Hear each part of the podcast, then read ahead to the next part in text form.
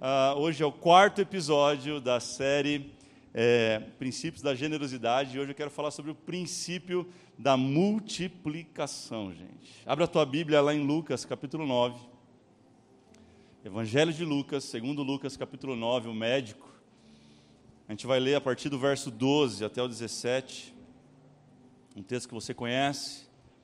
Enquanto você abre aí, eu quero lembrar você para curtir esse vídeo, compartilhar esse vídeo, para que você também, que não é inscrito no nosso canal, você que está aqui ou em casa, se inscreva. Você que está em casa assistindo essa mensagem, Deus te abençoe. Que Ele possa falar muito com você nesta noite, possa te ensinar alguns princípios poderosos. Lucas 9, 12 diz assim: Ao fim da tarde, os doze aproximaram-se dele e disseram: Manda embora a multidão para que eles possam ir aos campos vizinhos e aos povoados, encontrem comida e pousada, porque aqui estamos num lugar deserto. Ele, porém, respondeu: Quem respondeu, gente? Jesus, fala assim: Jesus. Ele respondeu: Deem-lhe vocês algo para comer. E eles disseram: Temos apenas cinco pães e dois peixes. A menos que compremos alimento para toda esta multidão. verso 14 vai falar qual era a multidão. Estavam ali cerca de cinco mil homens, mas ele disse aos seus discípulos: Façam-nos sentar-se em grupos de 50. Os discípulos assim fizeram e todos se assentaram. Verso 16. Tomando cinco pães e os dois peixes e olhando para o céu, ele deu graças e o partiu. Em seguida, entregou-os aos discípulos para que o servissem ao povo. Todos comeram e ficaram satisfeitos. E os discípulos recolheram doze cestos cheios de pedaços que sobraram. Você pode colocar a mão no seu coração, deixar sua Bíblia aberta, seu celular aí no texto, vamos orar. Papai, obrigado por essa noite maravilhosa, Pai, obrigado porque nós sabemos que o Senhor está aqui, não só porque sentimos, mas por fé nós cremos que o Senhor está aqui presente nesta casa, na nossa vida. Obrigado pela tua presença, obrigado pelo teu toque nessa noite. Mas a noite ainda não acabou, Espírito Santo. Nós cremos que o Senhor tem algo para falar com a gente. Nós cremos que essa palavra vai transformar os nossos dias. Nós cremos, Senhor, que esta palavra vai trazer consciência de algumas coisas que temos negligenciado e vai nos colocar de volta ao teu propósito para uma vida de multiplicação, ó Pai. Eu creio e eu profetizo em nome de Jesus sobre a tua vida. Amém e amém. Diga amém se você crê nisso. Amém. Glória a Deus. Gente, ao longo dessa série temos aprendido que Deus ele quer transformar o nosso coração. Para tanto, ele quer mudar a forma como nós lidamos com o dinheiro. Existem pessoas que supervalorizam o dinheiro. Talvez seja o seu caso, você talvez era alguém que valorizava demais o dinheiro e dava um lugar para o dinheiro que não é o lugar dele. Isso é errado perante a palavra. Porque a Bíblia vai dizer, nós já lemos, mas eu quero repetir que a única coisa que concorre com Deus na Bíblia é o dinheiro. É o Deus que é comparado a Deus, o verdadeiro Deus, o único Deus, o nosso Deus. Por outro lado, existem aqueles que também menosprezam o dinheiro e não dão valor nenhum para ele, então gastam de forma desordenada, não sabem nem onde gastam, não dão valor algum, e de fato ganhar dinheiro custa. Quem aqui tem um pé de dinheiro na sua casa, acorda todos os dias, vai lá, deixa eu recolher uma garopa. Oh, glórias. Ninguém. Existe esforço, trabalho, empenho, dedicação. Então, a ideia desta série é colocar o dinheiro no devido lugar dele. A Bíblia nos ensina princípios para isso. Falamos sobre honra, falamos sobre mordomia. Semana passada falamos sobre os tipos de coração, coração egoísta, avarento e o generoso, e hoje eu quero falar sobre os resultados de uma vida generosa. Já parou para pensar assim, poxa, será que Deus tem interesse em multiplicar as minhas finanças? Será que isso é possível? Será que isso tem a ver com o Evangelho? Deus tem interesse nas minhas finanças, querido?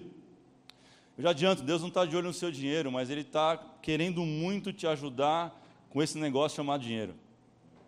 Quem entende, quem entende isso? Deus ele não está de olho no seu dinheiro, ele não precisa do seu dinheiro, até porque ele que te deu o dinheiro que você tem. Ele é o dono do ouro e da prata, amém? Ele fez céus e terra, amém? Ele fez tudo, ele te fez, aí ele não precisa disso não. Ele precisa te ensinar, ele precisa me ensinar como lidar com dinheiro. Talvez você pergunte, mas é correto esperar algo de Deus quando somos generosos? Quem nunca faz essa pergunta? E eu quero dizer um, um grande sim para você, sim. Deus, ele retribui o generoso. Deus, ele é um Deus que recompensa. Olha o que diz Hebreus capítulo 11, não precisa abrir, 11, 6. Sem fé, é impossível agradar a Deus. A gente conhece bem essa primeira parte, mas olha o resto. Pois quem dele se aproxima precisa crer que ele existe e que recompensa aqueles que o buscam. Deus é um Deus que ama recompensar. Deus é um Deus que não deve nada para ninguém. Deus é um Deus que ama presentear, gente. Deus, ele, o favor dele está sobre a tua vida. Ele é como um bom pai que quer ver os seus filhos prosperar. Então, caia por terra na sua mente todo o pensamento quando você pensa que Jesus, Deus é miserável. Deus não é miserável. Deus é abundante. Deus é maravilhoso e Deus é recompensador. Mas isso não pode ser um motivo o porquê a gente busca Ele. Anote essa frase. Olha, olha isso, falou muito forte no meu coração essa frase nessa semana. Buscar a bênção de Deus nos torna idólatras, mas buscar o abençoador nos torna adoradores. A questão é quem você tem buscado? As mãos de Deus, a bênção de Deus, ou você tem buscado a Deus, a sua face? Essa pergunta vai nortear e vai responder muita coisa para a gente, sabe? Então a vontade de Deus é que a gente busque Ele com o coração correto, um coração que busca agradá-lo, e em consequência disso, submetendo ao, aos princípios que nós temos aprendido aqui sobre finanças, a bênção de Deus vai ser derramada sobre a nossa vida sobre a nossa casa, sobre a nossa família. Você crê nisso, meu irmão? Você pode entender isso, que Deus ele quer te abençoar. Quantos creem nisso? Ei, Ele está interessado nisso. Agora a gente tem que fazer a nossa parte, sim ou não? Eu quero falar com você hoje sobre três pontos, rapidinho, bem rápido, para a gente viver multiplicação. Quantos querem viver multiplicação na área financeira? Que diga amém. Então anote isso, número um. Antes de multiplicar, vem o organizar. Você pode dizer isso comigo no 3? 1, 2, 3. Antes de multiplicar. Verso 14 do texto que nós lemos, de Lucas 9. Estavam ali cerca de 5 mil homens. Mas ele disse aos seus discípulos: Jesus disse: façam-nos sentar em 50, grupos de 50, senta. Lucas não dá essa, essa, essa informação, mas outros evangelhos sinóticos, que são evangelhos. Talvez se perguntou por que, que escreveu tantas vezes a mesma coisa, já se perguntou isso em alguns evangelhos? É porque são óticas diferentes, são visões diferentes. Aqui é como Lucas enxergou, daqui a pouco a gente vai ver como João enxergou. E um deles fala assim: ó, a grama estava verdinha, Jesus pediu para sentar na grama verde. Descansa, separa, separa de 50 em 50. Nós estamos falando aqui não só de 5 mil homens, porque mulheres e crianças não eram contados naquela época. Não sei se você sabe, mas o censo só contava homens a partir de uma certa idade. Somando todo mundo, mulheres e crianças, nós estamos falando aí de pelo menos 15 mil pessoas. 15, um pequeno, um ginásio cheio. Era um ginásio de pessoas. Jesus, ele está pregando, Jesus, ele está falando, e essas pessoas começam a ter fome, chegam até Jesus com a, com a questão, com a reclamação, e a primeira coisa, Jesus fala assim: ó, organiza o negócio. Se eu estou falando de 15 mil pessoas, em 50 pessoas por grupo, estou falando que foi organizado 300 grupos de pessoas, onde 12 discípulos tinham ah, o trabalho ali de servir a eles. Mas Jesus falou: organiza, organiza, arruma esse negócio, dá um jeito. A minha pergunta para você hoje é simples: quer viver multiplicação? Quem quer? Como é que está a sua vida financeira? Como que está a organização financeira da sua vida? É uma pergunta que parece simples. Ah, pastor, vermelho. Eu não quero saber se está no vermelho. Eu estou perguntando como é que está organizado. Você sabe pelo menos quanto você ganha? Não, pastor, quanto eu ganho, eu sei. É uma tristeza, todo final do mês, a hora que eu pego o meu lerite, eu falo, o devorador, o migrador, passou por aqui, cadê o resto do meu dinheiro? Eu sei quanto eu ganho, pastor, já é um bom caminho você saber quanto você ganha, porque não é incomum, gente. Não é incomum eu aconselhar pessoas com questões financeiras e eu pergunto a primeira coisa: quanto você ganha? Você sabe quanto você ganha? É, é, mais ou menos. Gente, se você não sabe nem quanto você ganha, como é que você quer que Deus abençoe a tua vida financeira? Você está achando que é o quê? Deus é mandrake? Deus é Deus, cara. Deus é soberano. O que é para você fazer, Deus não vai mexer um milímetro. É para você fazer. Mas aquilo que é para Ele fazer, irmão, deixa para Ele que Ele faz como ninguém faz. Quer viver multiplicação? Organiza a tua vida. Segunda pergunta: como você sabe quanto você gasta?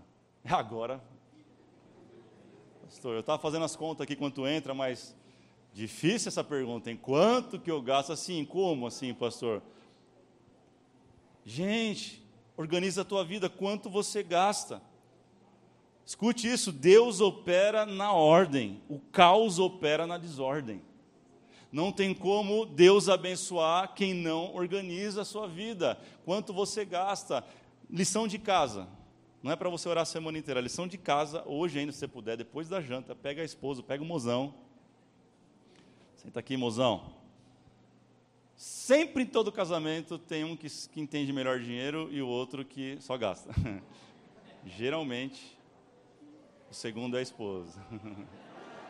Geralmente, não leve a. Né? Não leve.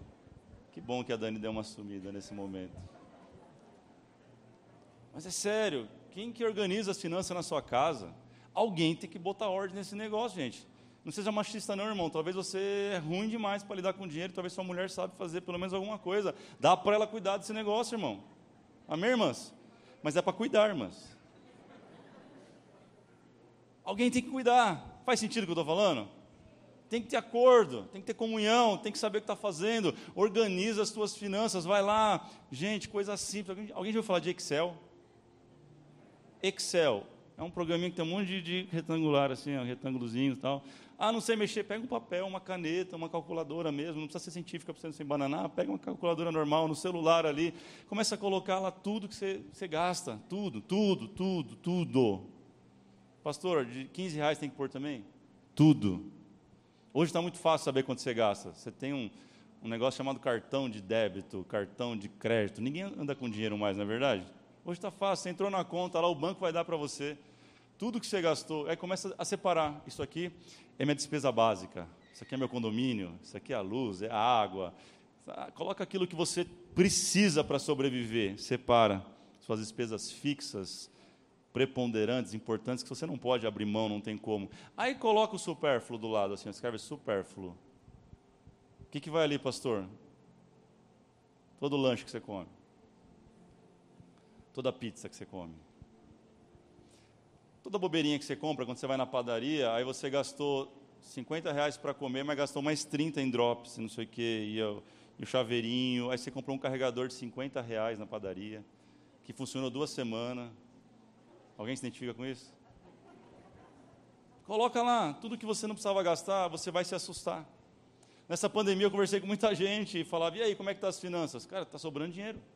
Não sei você, mas muita gente estava sobrando dinheiro, porque não saía mais para comer crente vem para a igreja e come, vem para a igreja e come, vem para a igreja e come, a gente não bebe, não fuma, mas come para caramba. Então, a gente come em casa, mais barato, pedia, dividia, compartilhava. Não é, gente? Quantos aqui não, não tiveram ali um, uma sobrinha na, na, pandemia? Só que agora já voltou, já volta para arrebentar. Não, irmão, calma. Organiza. Organiza, saiba quanto você está gastando. Faz sentido o que eu estou falando para alguém aqui? Quem não se organiza não vive multiplicação. Olha o que diz Coríntios, 1 de Coríntios 14, 40. Que Deus é um Deus de ordem e decência. Tudo seja feito com ordem e. Gênesis 1, capítulo 1, verso 2, vai falar sobre um Deus que encontrou a terra sem forma e vazia, ou seja, o original ele está falando, a terra estava um caos. O que Deus começou a fazer, gente? Ordem. Separa a terra seca das águas, vai, estabelece firmamento. Deus começou a organizar o caos. E o que nós conhecemos hoje como terra já degradado pelo homem foi aquilo que Deus organizou em sua soberania e poder. Deus é um Deus de ordem. Deus é um Deus organizado. Quando Ele vai mandar Noé fazer a arca, Ele dá as medidas no detalhe, gente. Deus é um, é um excelente projetista. Deus é engenheiro de natureza. Ele manda Ele dar as medidas perfeitas e o negócio não afunda, porque foi feito conforme a ordem que Deus estabeleceu. Coloca dois animais de cada, macho e fêmea. Deus é um Deus de ordem. Como você espera que você receba a multiplicação do céu na bagunça? Silêncio. Eu não sei você, mas eu queria que bagunça fosse demônio. Cara, eu queria que bagunça fosse um demônio chamado bagunça. Qual o seu nome? Bagunça. Qual o seu nome? Desorganização. Por que, gente? A gente resolvia num culto. Fazia fila aqui do. Vem, Duarte taca óleo no povo, expulsa o demônio da bagunça. Todo mundo segunda-feira estava organizado, vivendo milagre, amém. Mas não é demônio, gente. É falta de vergonha na cara nossa, de parar e organizar a nossa vida. É falta de gastar 10 minutos do nosso dia organizando o que a gente está fazendo. Deus quer operar na tua vida, Deus quer produzir milagres, Deus quer multiplicar a, a querida semente que você tem depositado, mas sem organização, Deus não tem como operar. Dois amém ali, o irmão olhou para mim e falou: Pastor, eu queria outra palavra hoje. Não tem outra, não? Tem não. Amém, gente? Antes da multiplicação vem. Número dois, antes de multiplicar vem o abençoar. Vamos dizer isso juntos? No 3, 1, 2, 3. Antes. Abençoar, gente. O texto que nós lemos afirma que a segunda coisa que Jesus fez naquele momento, naquela situação difícil, foi abençoar os alimentos que levaram para ele. Primeiro ele manda, senta de 50 em 50, organiza esse pessoal, está todo mundo bagunçado, alvoroçado. Número dois, dá aqui para mim que eu vou orar e vou dar graças. E o texto diz que ele partiu, ele deu graças, ele partiu, entregou aos discípulos, os discípulos foram entregando para as pessoas. O princípio de Deus tem a ver com abençoar. O que é o dízimo, gente? O dízimo é você entregar primeiro para Ele, para que Ele abençoe, para que você possa ter multiplicação no, no resto. É simples assim. O que é dízimo? Não entendi. Dízimo é isso. Eu entrego primeiro para quem? Para o abençoador. E porque eu entreguei na, nas mãos da pessoa certa, os meus 90% agora é abençoado. Mas esse é o segundo. O primeiro é organização. Vai falar, não, pastor, estou fazendo a minha parte. Não, será que está fazendo a sua parte mesmo? Olha lá. Olha lá. Mateus 25 tem a parábola dos talentos. Lembra da parábola dos talentos? Diz que o Senhor, antes de viajar, entregou cinco para um, dois para o outro e um para o outro. Foi viajar. Quando ele volta de viagem, ele começa a cobrar aquilo que ele tinha entregue. Lembra desse texto? Os talentos? Aquele que, entre... que ele entregou cinco, o que ele fez? Ele multiplicou. Diga, multiplicou e ele tinha dez agora. Ele servo bom e fiel. Aquele que entregou dois, quando ele voltou, apresentou quatro. Multiplicou. Foi menor a multiplicação, mas ele multiplicou. Servo bom e fiel. Chegou no terceiro, cadê um talento que eu te dei? Sabe como que é, Senhor? Eu fiquei com medo. E eu enterrei eu não multipliquei. Fiquei com medo porque o Senhor é terrível, é um servo assim, é um Senhor assim, né? Que servo mau e infiel. Gente, se Deus fosse um, um governador, ele seria muito mais capitalista do que socialista. Como assim, pastor? Se ele fosse socialista, ele pegava os 15 talentos somados, entregava cinco para cada um e falava: Deus abençoe vocês mas Deus tem o interesse de multiplicar na nossa vida. Você precisa receber isso, meu irmão. Deus, ele trabalha com multiplicação. A conta do inferno e do mundo é divisão. O símbolo do céu tem a ver com multiplicação. Era assim que os cristãos eram conhecidos na época. Peixe, eram dois peixes virados, era assim que era identificado quando era um cristão, porque peixe fala de multiplicação, é muito, é muito, é muito, é, é um cardume, é tudo grande, é em abundância. O evangelho tem a ver com multiplicação, gente. Quem está entendendo isso? A Bíblia diz que o diabo veio para quê, gente? Roubar, matar e o que mais? E Jesus veio para quê? Eu vim para dar vida. E vida como, gente? Multiplicada, vida em abundância, está falando de vida multiplicada. O reino de Deus tem a ver com isso. O reino de Deus é sobre multiplicação. Porém, Deus só abençoa aquilo que passa pela mão dele primeiro. Não tem como eu tomar as minhas decisões, fazer os meus planos, montar os meus projetos, fazer a minha conta e pedir para Deus depois assim, agora você abençoa? Não, não. Você precisa envolver Deus nos teus planos, no começo, para que seu final seja uma benção. Quem está entendendo isso, gente? Algumas verdades que eu quero te dizer, escute isso: nada é tão pequeno que nas mãos de Jesus não seja multiplicado. O que para você parece insuficiente, nas mãos de Jesus se torna mais que abundante. Eu não sei o que ele tem te pedido nesse tempo, mas entrega na mão dele, confia que ele vai multiplicar. Quem está entendendo isso? Quem crê nessa palavra, gente? Você crê nisso? Olha para alguém e fala assim, então confia nele. Segunda de Reis, capítulo 4, vai contar a história da mulher, de uma viúva que perdeu o marido. E ela tinha filhos. Só que ela se lembra que o marido dela era um homem fiel, e ela começa a falar com o profeta, o homem que liderava o marido dela, dizendo: "Você conhece meu marido? Era um servo bom, ele era, ele era um homem de Deus, mas deixou uma dívida aí, né?" E aquele homem pergunta para ela: "O que que você tem em casa?" Lembra dessa história? Qual a resposta dela? Qual? Nada. Ah, tenho nada, senão uma pequena botija de azeite. É engraçado que a gente tem a tendência de focar naquilo que a gente não tem. Esquece do que tem. Cara, você tem alguma coisa você tem alguma coisa? Ninguém é tão pobre que não tenha nada para dar. Ninguém é tão miserável que não possa ser generoso, gente. Você tem algo em você. Eu estou levando para o extremo, mas escute do Espírito Santo falando com você: Ei, você tem algo na sua vida que pertence a mim, você é meu.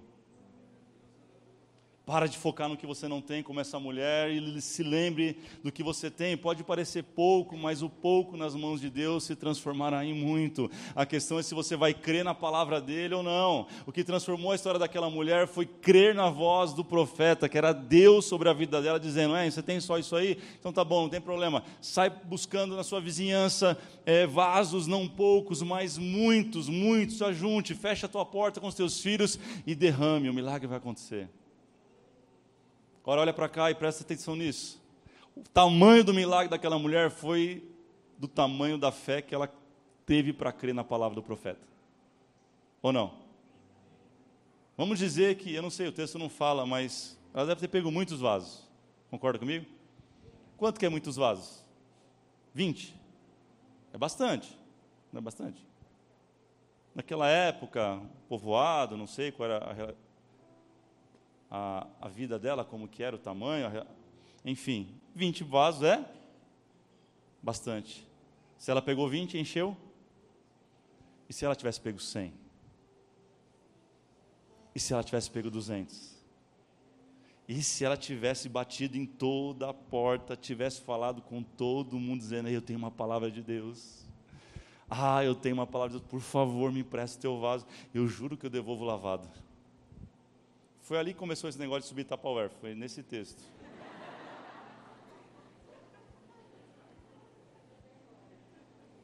Gente, Tupperware é um negócio que não volta nunca, né? Mas enfim.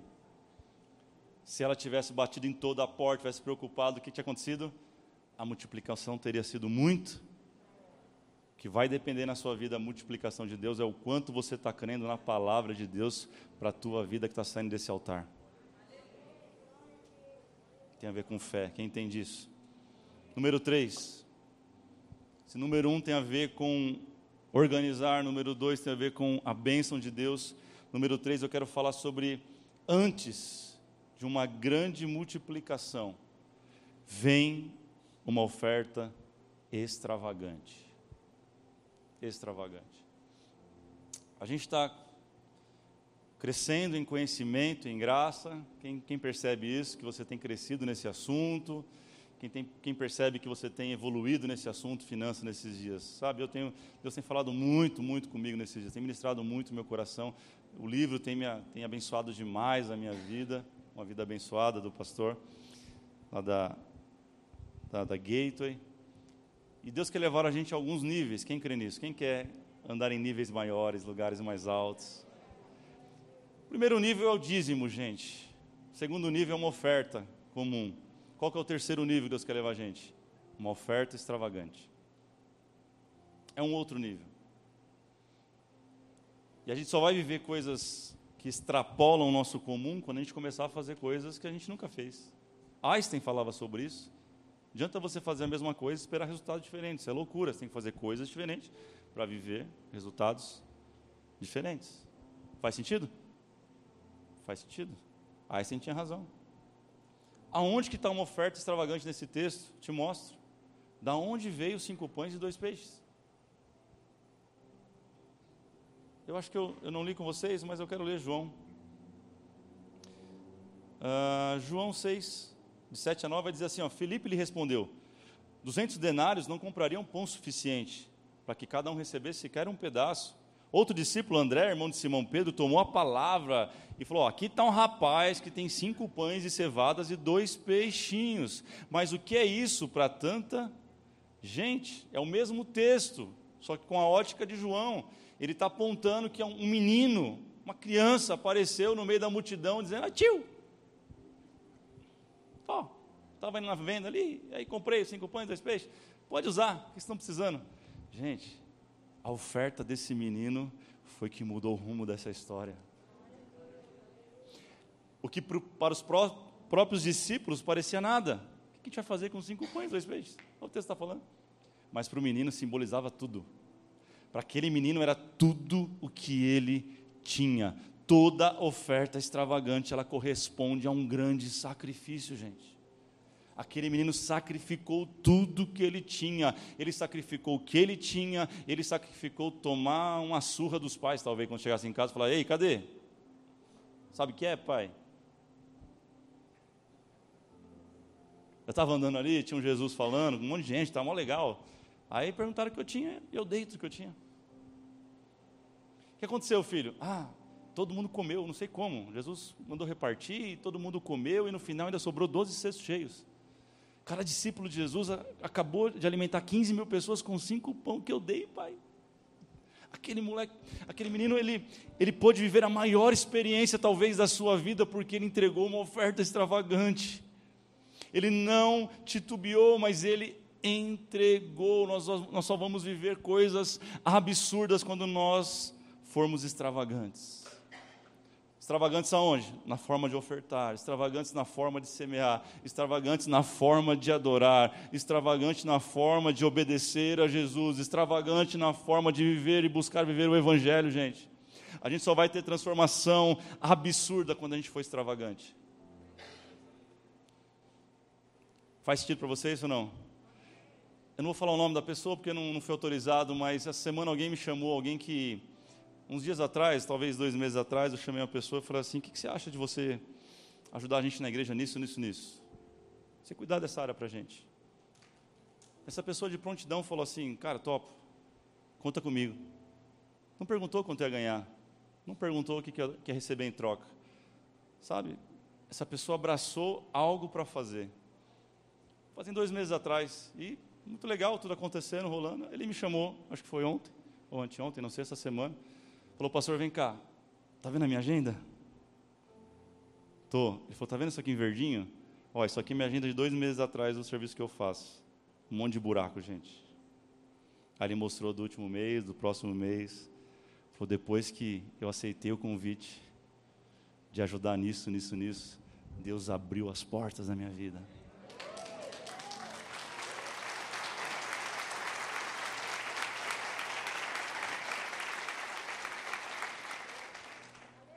Isso é uma oferta extravagante.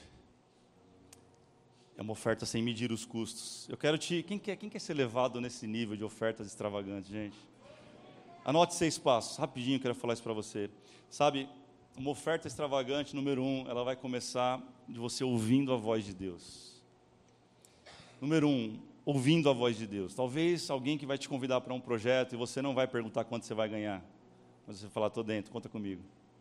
Você vai entender que é Deus falando com você de alguma forma naquilo, sabe? Vai, vai, vai partir de quando você ouve a voz de Deus. Número dois, uma oferta extravagante, ela tem que vir com entusiasmo, porque você tem que fazer aquilo com vontade, não fazer empurrado, não fazer porque ah, alguém está pedindo, não.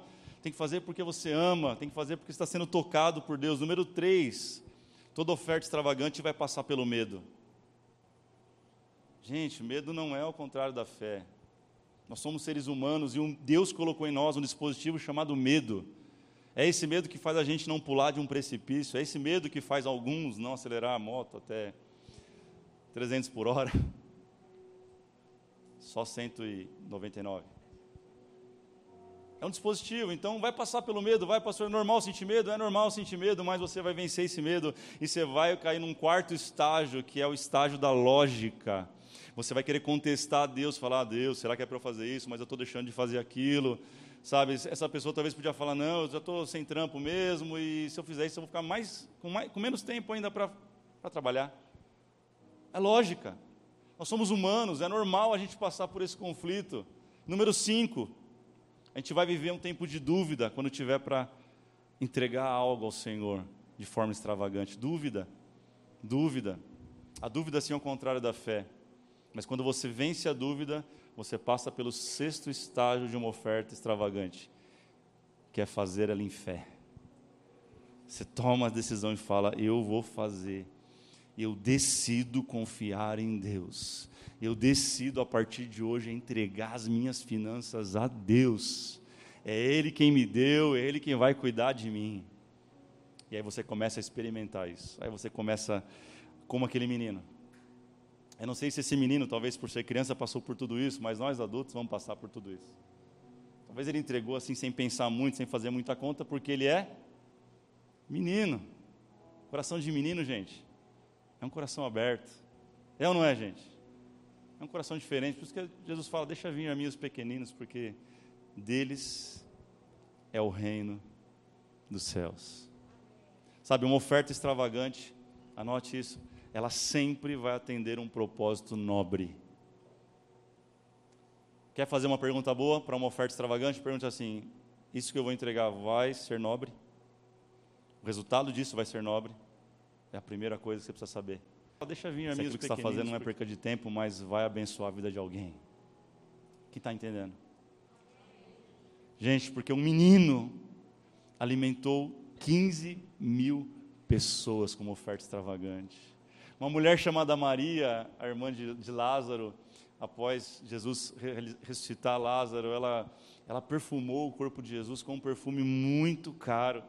Davi, quando entregou a sua oferta extravagante, a Bíblia diz que ele, o desejo dele era trazer a arca da aliança, a arca do concerto, que era a presença de Deus ali no Antigo Testamento. Ele traz de volta para Jerusalém. Ela tinha ficado um tempo com os filisteus, e ele traz de volta, mas para trazer de volta, ele, a cada cinco, seis passos, ele sacrificava ao Senhor e sacrificou centenas e centenas de bois ao Senhor. Essa foi a maior oferta que Davi entregou, uma oferta extravagante nós da Além do Véu temos caminhado nisso. A nossa oferta extravagante desse ano foi abençoar 250 crianças. E já acabou, já está tudo certo. Faltou criança, porque sobrou gente querendo abençoar. Isso é poderoso, gente. A nossa oferta extravagante desse ano está sendo mandar 250 panetones para uma ONG de refugiados, talvez Homens e mulheres, famílias que estão ali, nunca comeram um panetone, vão comer um panetone, porque além do véu enviou uma oferta extravagante. em meio à crise, em meio ao Covid, em meio ao pior ano, assim, o um ano mais catastrófico das nossas vidas, não tem nos faltado generosidade, porque generosidade não tem a ver com o que eu tenho, tem a ver com quem eu sou, tem a ver com quem você é, escute isso. Nenhum desses que eu citei fez por querer algo de volta. O menino não esperava nada de volta, mas o nome dele está sendo lembrado. Marcos Salles fez música com a história dele, cinco pães e dois peixinhos, hein? Sabe cantar ou não? Legal pegar banda assim, né? vamos lá, vamos cantar. Davi, por ter feito essa oferta, se tornou o maior e melhor rei de Israel. Eu não fui a Israel, eu vou 2020 2022. A gente vai em fevereiro de 2022. Mas quem vai, volta dizendo assim: não há outro rei tão grande como Davi. Aquela mulher que ungiu a Jesus, o próprio Jesus, em Marcos 14, verso 9, vai dizer assim: ó, essa mulher, porque ela me ungiu para o dia do meu sepultamento, o nome dela vai ser lembrado por todos sempre. Aí eu te pergunto: aquilo que nós temos feito, você acha que não vai entrar para a memória de Deus? Você acha aquilo que a gente tem feito, sem esperar nada em troca, abençoado tantas vidas, não tem entrado para a memória? Escute isso, olhe para cá, gente. A Bíblia diz que nossas ofertas são como um memorial diante de Deus. Cada vez que eu semeio, cada vez que eu exerço generosidade, é construído um memorial diante de Deus. Deus vai olhar para aquilo e falar: Eu lembro, eu lembro o dia que você fez isso. E Deus, meu irmão, não é homem para que minta, Ele vai recompensar. A maior recompensa talvez seja você daqui 10 anos encontrar uma criança dessas que recebeu uma sacolinha em 2020, no ano do Covid. E dizia assim: Eu estava lá eu ganhei um presente tão lindo, mas tão lindo. Ah, é? Onde você morava? Morava ali no, Ramalho, no João Ramalho, em Santo André. Ah, eu fazia parte de um projeto, uma igreja chamada Além do Véu. Já pensou? Já pensou um negócio desse, gente? Já pensou você encontrar alguém que um dia você tava, alguém estava na rua e você deu algo para ela depois de 10 anos sem encontrar essa pessoa, um empresário? Deus quer te dar histórias assim. Deus quer nos dar experiências assim, gente. Eu quero orar por você. Se você puder, se coloque de pé. Anote essa frase no teu coração. A gente só vai chegar no lugar aonde a nossa generosidade nos levar. Eu vou repetir. A gente só vai chegar no lugar aonde a nossa generosidade nos levar. Deus quer te levar. Deus quer me levar a lugares altos. Altos. Coloque a mão no seu coração, comece a orar, comece a dizer: Deus, a partir de hoje eu vou confiar em Ti, Pai. A partir de hoje eu vou depositar toda a minha confiança em Ti. Começa a orar, começa, abre a tua boca, começa a dizer: Senhor, eu quero, eu quero ir para no, novos níveis. Eu já sou dizimista, eu já sou ofertante, mas eu quero começar a entregar ofertas extravagantes, ao Senhor. Me usa aonde for, no lugar que for, com quem for, na situação que for, me usa, Deus. Comece a orar, querido. Deus vai rasgar os céus, Deus vai rasgar os céus sobre a tua vida. Ele vai ouvir a tua oração agora. Escute isto. A Bíblia diz que Deus ele não está com os ouvidos fechados, agravados, que ele não possa ouvir, que ele também não está com a sua mão mirrada, encolhida, ao qual não possa abençoar. Deus está ouvindo a tua oração agora. Ah, querido Deus está ouvindo a tua voz agora, Deus está ouvindo as batidas do teu coração agora. Deus está recolhendo cada oração do seu povo. A Bíblia diz que Ele recolhe, ah, como uma taça, Ele deposita todas as nossas orações. Ele está gravando as suas orações no céu agora. Comece, comece a orar, dizer: Deus, ei, envia-me, usa-me, eis-me aqui, Senhor. É preciso confiança, querido. Somente é preciso você depositar a sua confiança.